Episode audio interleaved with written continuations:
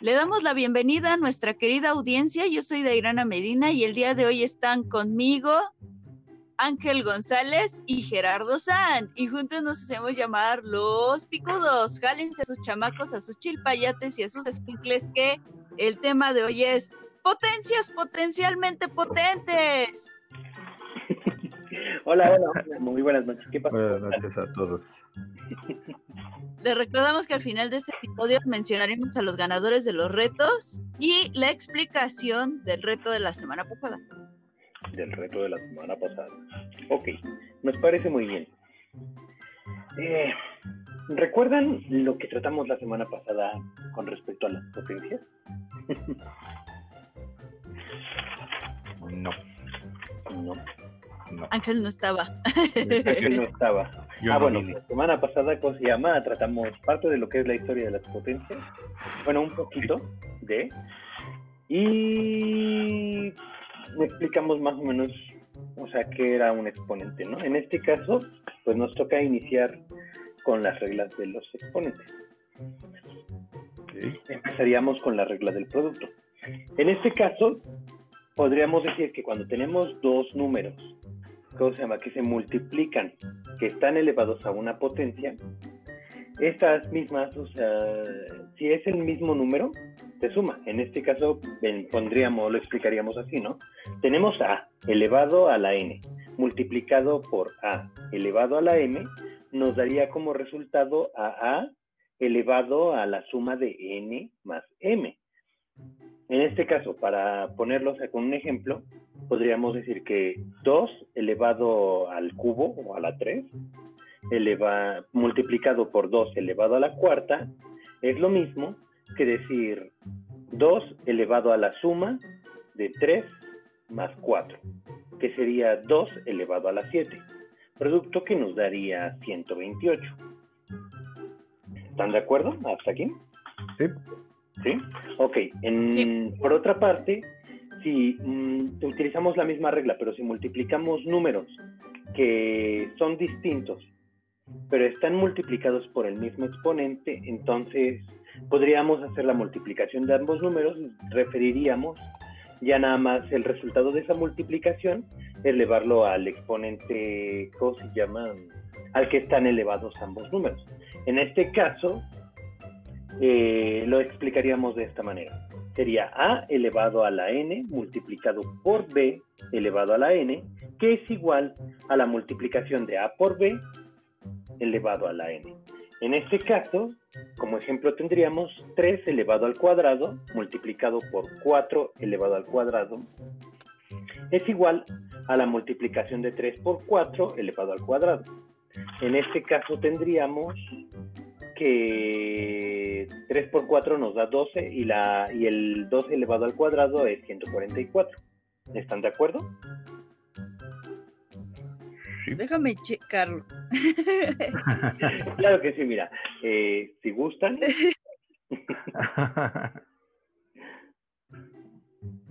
Tengo mis reservas sobre eso, ¿no? Porque Ah, ah, pero es que los estás multiplicando entre ellos. Sí, es que es lo que te menciono. En este caso, te vuelvo a repetir el ejemplo. Es 3 elevado al cuadrado multiplicado por 4 elevado al cuadrado es igual a 3 por 4, esta multiplicación completa elevada al cuadrado, que tendríamos 12 elevado al cuadrado. 12 elevado al cuadrado es 144. Ah, ok, sí, sí, sí, sí. Es que me estaba confundiendo, lamentablemente, con eh, qué pasa cuando tienes, por ejemplo, 3 a la 3 más 5 a la 3. 3 a la 3 más 5 a la 3. Ok. Entonces, no es igual a 8 a la 3, estamos de acuerdo, porque si esa es la operación, te sale que 3 a la 3 más 5 a la 3 es igual a 152, pero 8 a la 3 es 512.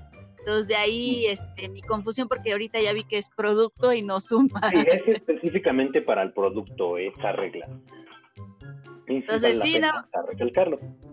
Nada más para dar énfasis que cuando vean un símbolo de más, no, lo, no sumen las bases, aunque tengan el mismo exponente. Eh, como, como alguna vez dijimos, la alegría no es lo mismo que la alergia, aunque tenga el mismo número de letras. Exactamente. Exacto. Sí, perdón. Sí, no te preocupes.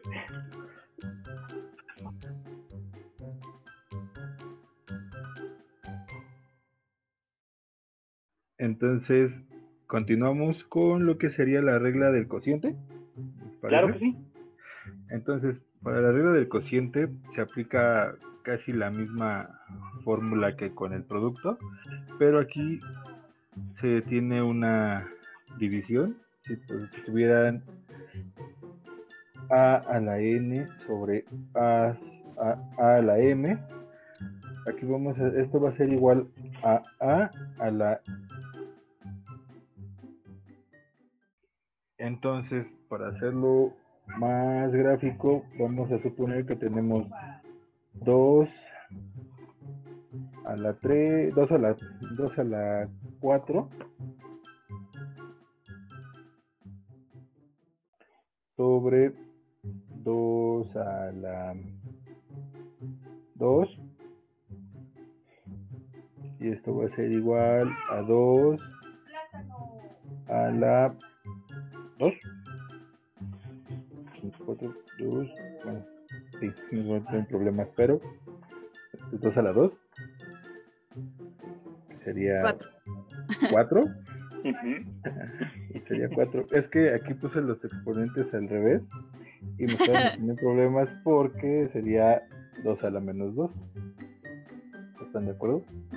Ah, ok. 2 a la 2 sobre 2 a la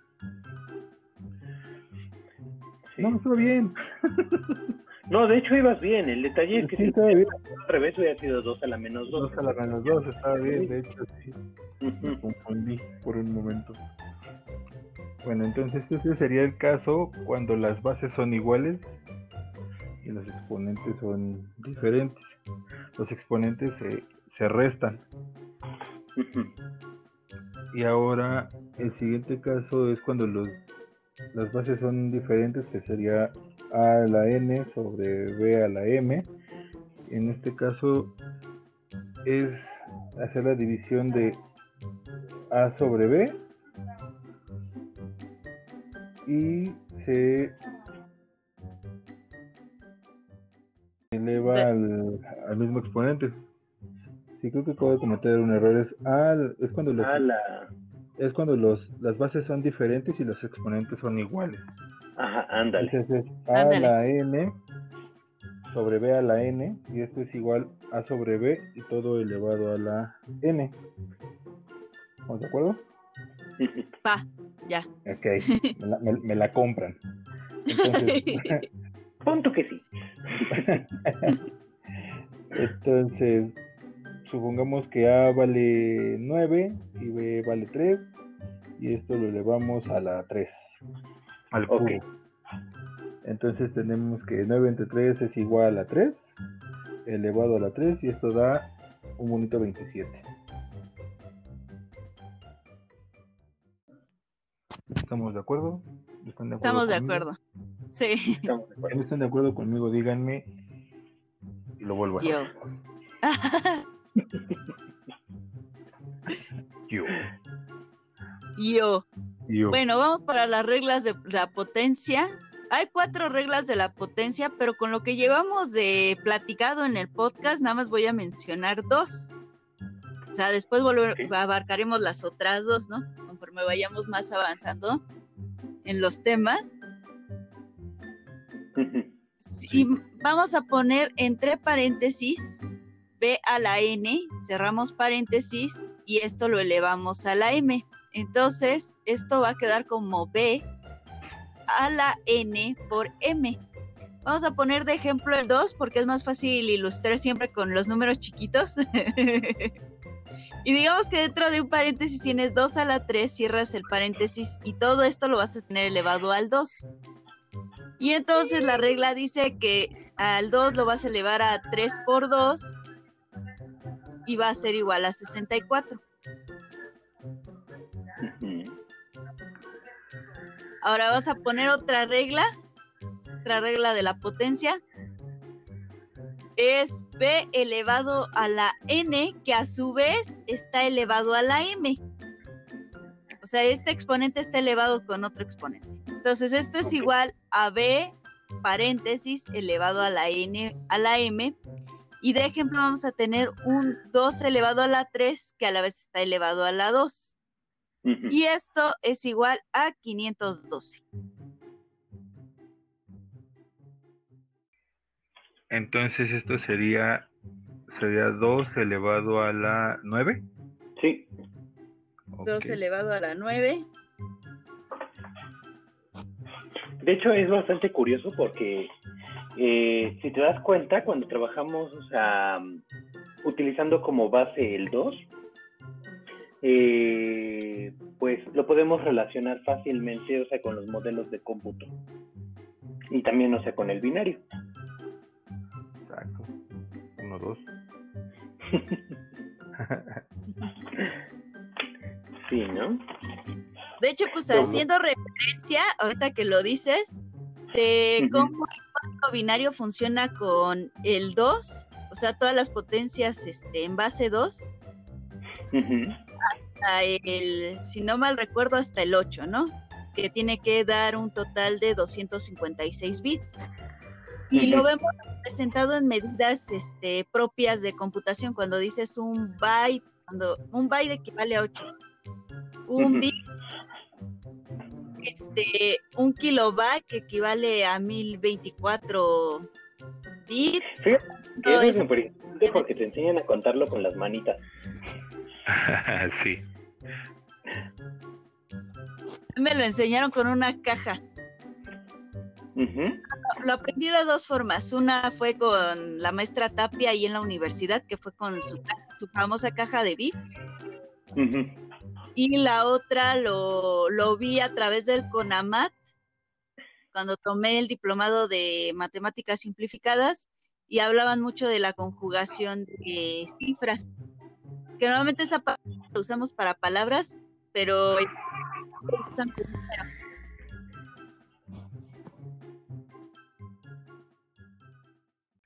Algún día vamos más con el código binario. Próximamente en nuestro podcast de computación. Sí, sería súper interesante. Fíjate que yo me acuerdo que a mí me enseñaron a contarlo, o sea, con los dedos, pero era un dedo, un dedo apagado, ¿cómo se llama? Un dedo abajo significa que es un cero y un dedo arriba es un encendido. Entonces, cada uno de los dedos los vas multiplicando, o sea, por, de acuerdo a, al exponente que sigue. En este caso, que sería 2, 3, 4, 5, 6, y ya te daría, ¿cómo se llama? 2, 4, 8, 16, 32, 34, pues se llama 128, 256, 512 y 1024, ¿no? Y te alcanzaría para, ¿qué? El 2047, nada más para contar con las manos. Pero ese es así como un dato adicional, no estamos como que yendo mucho del tema. ¿No? Como, nota al pie. Sí, como nota al pie. En este caso seguiría, ajá, dime. Es que está bien dar la observación para que la gente vea dónde se puede visualizar que lo manejamos todos los días cuando dices voy a comprar una USB de 5 gigabytes o de 16 gigabytes. Allí esa medida de gigabytes está basada en una potencia con base 2. Exactamente. Sí, de hecho, aunque es un tema muy relacionado con esto, es muy importante cómo se llama poderlo visualizar, ¿no? Y más que visualizarlo, poderlo compartir con los demás. Pero bueno, entonces seguiríamos con los exponentes negativos. ¿Les parece bien? Sí. Ah, ok. En el caso de los exponentes negativos, tendríamos que ver que el exponente negativo lo que hace de alguna manera es que nos representa o sea, una fracción. En este caso podríamos explicarlo como que tuviéramos b elevado a la menos n. b a la menos n quedaría como 1 sobre b a la n. Quedaría como un número fraccionario. Para esto tenemos el ejemplo de 2 elevado a la menos 3. 2 elevado a la menos 3 es igual a 1 sobre 2 elevado a la 3. Que esto dividido pues nos daría... Ay, perdón. Ay, es que iba a estornudar. Salud. Nos daría... Es que si me lo espantó. Me lo espantó el número. nos daría 0.125. Ok. ¿Están de acuerdo? Sí, estamos Sí. totalmente. Ya que en este caso 2 a la menos 3 sería también, por así decirse en números, un sinónimo de 1 sobre 8, que es 1 igual, 1 sobre 8 es igual a 1 sobre 125, para que se vea un poquito más detallado. Digo, a 0.25, perdón. ya la había regado. ¿Les parece no, bien? no te preocupes, otra vez. Miren, a ver, se los vuelvo a explicar otra vez. Sí. 2 elevado a la menos 3 es igual a 1 sobre 2 a la menos 3, que es lo mismo que decir 1 sobre 8, que es igual a 0.125. ¿Están de acuerdo? Mm, una pequeña corrección, mi estimado Jerry, solo que se te olvidó quitar en tu fracción, quitar el signo negativo del exponente. Ah, sí, es cierto. pues 1 elevado, digo, 1 sobre 2 elevado a la 3, perdón. Eso, Sí, es es, exacto. Ahí está. Así sí. Sí, esa sería la regla para los exponentes negativos.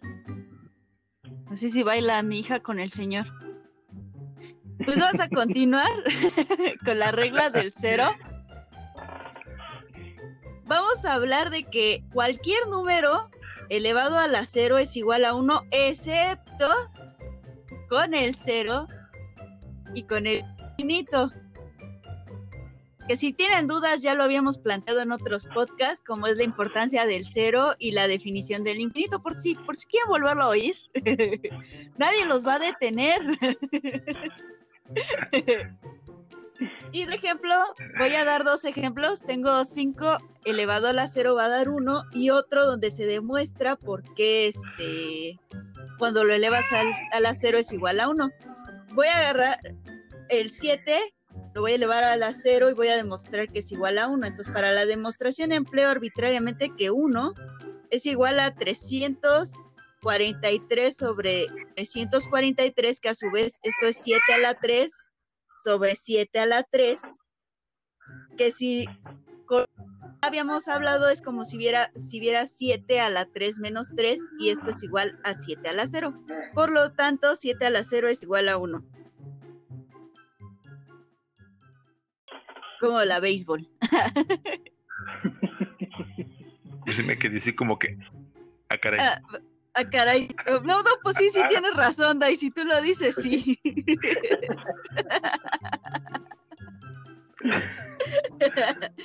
bueno, otra de la regla del cero es que 0 a la n es igual a 0 para todo n diferente a 0. O sea, 0 a la 0 es algo absurdo. No se eh, queda Ujú. como indeterminado. Y de ejemplo, tenemos que 0 a la 5 es igual a 0. Efectivamente. Así es. Bien, entonces después de la regla del cero, sería la regla del uno. Cosas- Y y esta regla dice que todo, que todo número elevado a la 1 siempre va a ser el mismo número. Entonces, si tenemos 5 a la 1, esto siempre va a ser igual a 5. Ok. Y la otra regla del 1 dice que 1 a la n siempre va a ser 1. Porque esto puede ser, esto se representa así como que 1 elevado a la 5 y esto es igual a 1 y sería como que multiplicar 1 por 1 por 1 por 1 por 1 y va a ser 1. Salvo en el reto de la semana pasada, que teníamos que averiguar por qué uno era igual a infinito, ¿recuerdan? 1 al infinito era diferente a 1. Ajá, era diferente a uno. Sí, me equivoqué, perdón, ¿verdad? Ando muy disperso hoy. Eh, sí, eh, hoy andas distraído. Bien, entonces después de la regla del 0, de la regla del 1, tenemos la regla del famosísimo menos 1. Y esto, esta regla dice que si, la, que si tenemos una base igual a menos 1 elevada a la n, todo cuando, si la, la n es par, o sea, si nuestro exponente es par, nuestro 1 siempre va a ser positivo y si la n es impar, siempre va a ser negativo. Entonces esto sería como tener menos 1 elevado a la quinta potencia y va a ser igual a menos 1, que sería, que sería tener menos menos 1 por menos 1 por menos 1 por menos 1 por menos 1 y va a dar menos 1. Fíjate que ese también lo podríamos uh, explicar por la regla de los signos, pero a, ah, ver, ah, perdón, ya te interrumpí. aplicando, aplicando leyes de los signos, menos por menos más, menos por menos más, más por menos menos, menos por menos más, y luego otra vez más por menos menos, y entonces por eso queda menos uno. Como ven, tenemos muchos temas por delante. Este podcast no se acaba hasta que pues hasta que digamos nosotros. hasta que expliquemos leyes de los signos. Y... ahorita retomando en lo que decía este Gerardo, vamos a felicitar a la gente de, de la semana pasada. Vamos a felicitar a Renato Arroyo, a Vizcaya Jesús, a Braulio Estefano, a Martín Paulo, Kevin Ibarra Vera, Fabián Velasco, Miguel Ángel Ramírez Ramos y Oscar San. Y vamos a explicarles por qué uno elevado al infinito es diferente a uno. Esto solo es aplicable si empleas la definición de los límites, que posteriormente también lo explicaremos. Pero cuando tratas de calcular el límite de, del comportamiento de esta ecuación, resulta que está indeterminado. Y también publicaremos una, un link de una página para que ustedes puedan revisar más a fondo la demostración, si así lo desean también. claro que sí. Estaba, dijiste Jesús Vizcaya? También es ex compañero universitario. No sé, a ver, a ver, déjame ver. Sí, Jesús Vizcaya. Jesús Vizcaya. Igual y sí, ¿eh? El buen, el buen Vizcaya. Ah, mira, interesante. Qué pequeño el mundo es. Que tan pequeño como tú. me, recuerdo a ese, ese señor, a ese chiste del, del, funeral que le dice, no somos nada, no somos nada. Pero no se los voy a contar. Bueno, y para ser más interesante esta semana, el reto es, ¿cuánto es uno a la menos uno? ¿Retumbar de tambores?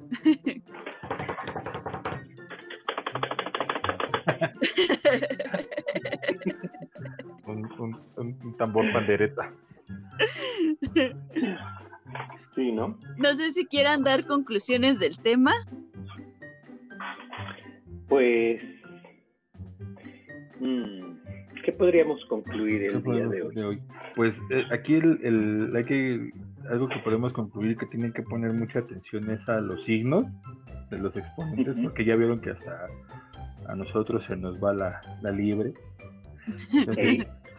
si, confunden un signo o ponen un signo de más, un signo... Ya es una cosa Exactamente, todo cambia. Sí. De hecho había un meme de un puente. Perdón. Sí, bueno, lo que yo pienso que podría concluir es que en el caso de la regla del producto, cuando las bases se multiplican, los exponentes se suman. En la regla del cociente, cuando se dividen las bases, los exponentes se restan. Eh, esto aplica nada más cuando las bases son iguales y los exponentes son diferentes. los, cuando las bases son diferentes y los exponentes son iguales, los que se multiplican o se dividen son nada más las bases. eso es como que lo que podríamos concluir y pues no sé qué más, qué, qué les gustaría concluir a ustedes, chicos. Bueno, que tengan precaución con el uso de los signos. Solamente eso. Y pues, pues ya dimos un ejemplo de dónde lo ocupamos normalmente de manera implícita, o sea, sin darnos cuenta, que es en muchas medidas computacionales, especialmente en los archivos, en las, en las canciones. Ahora verán allí al 2 elevado a tal potencia.